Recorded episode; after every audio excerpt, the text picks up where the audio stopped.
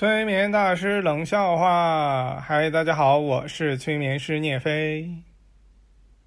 你们知道吗？小明傻起来都能把自己给傻死。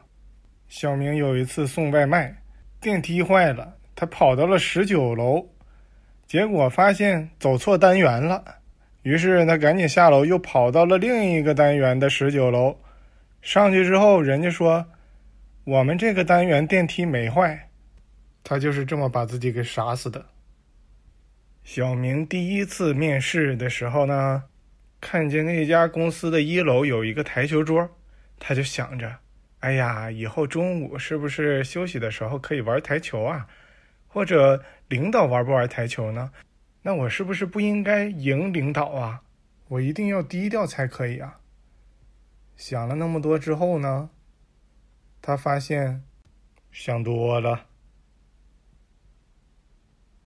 小明去相亲，女孩说：“我英语六级，你呢？”小明说：“我 QQ 六十级。”小明在路上看见一对父女，女孩哭着说：“爸爸，男生们都不喜欢我，我长得太丑了。”爸爸说：“孩子，你根本不丑，你就算再丑，你也是爸爸最美丽的女儿。”小明学会了之后，赶紧给自己的爸爸打电话，说：“爸爸，女生们都不喜欢我，他们说我很丑。”爸爸回复说：“没事儿，爸爸也很丑。”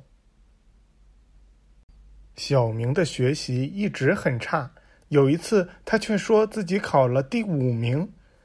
他妈说：“这次你怎么考的这么好呢？”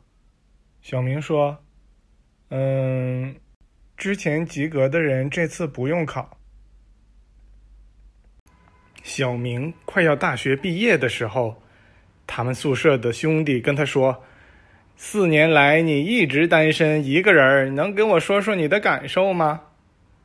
小明非常鄙视的看了他的室友一下，就说：“你太小看我了，我已经单身二十多年了，哪是四年呢？”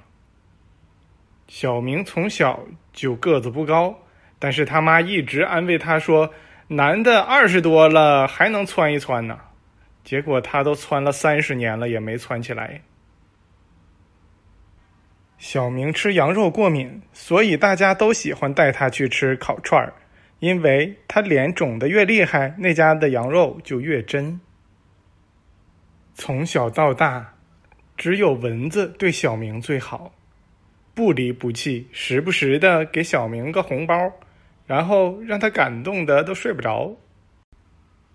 小明有一次去相亲，那个妹子上来就问他：“你坐公交车的时候让座吗？”小明一听，这是想问我有没有车呀，他就回答：“我从来不坐公交车。”哎，这妹子可高兴了，就说：“那你家一个月的停车费多少钱呢？”小明一听，这不是想看看我家小区的地段和物业标准吗？他就说：“我停车从来不收费的。”哎，这妹子激动的一看，小明这是个有自己家车库的人啊，就说：“那咱们去看看你的车吧。”小明说：“我昨天忘充电了，还没骑过来呢。”医生对小明说：“你接下来的一辈子都需要天天吃这种药。”小明说。但是你只给我开了三天的药啊！医生说：“嗯，足够了。”小明的弟弟特别娇气，一动不动就哭。有一天，他弟问小明：“要是有一天家里没钱了，你说妈妈、爸爸会把你卖了，还是把我卖了？”小明直接就说：“那肯定卖你啊！”他本来以为他弟一下子会哭呢，结果他弟说：“我就知道你不值钱。”小明和自己的双胞胎兄弟打架，一大群人围观呢。正在他打得难解难分的时候，小明对他的兄弟说：“瞅你长那个傻样。”结果，全场都安静了。老师问小明：“假如我被歹徒挟持了，歹徒向我捅了一刀，没捅中，你看到了会怎么做？”小明说。关键时刻不在状态，来瓶脉动。老师说：“那如果是捅中了呢？”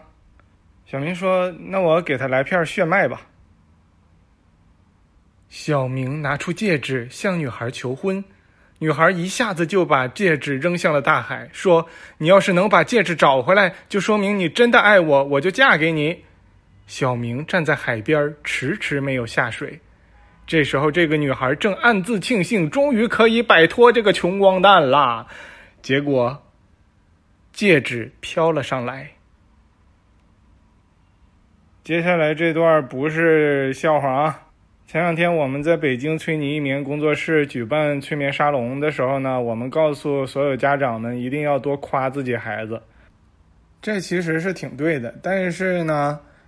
之前也有家长给我们反馈说，要是夸死了咋办？又不是土豆脑子，你夸啥夸死呀？一定要多鼓励啊！在我们这叫做催眠暗示，正向积极的催眠暗示啊！大家要注意，尽量不批评啊。那么大家也希望能给我这个笑话多多鼓励啊！非常感谢大家的收听，我们下次再见。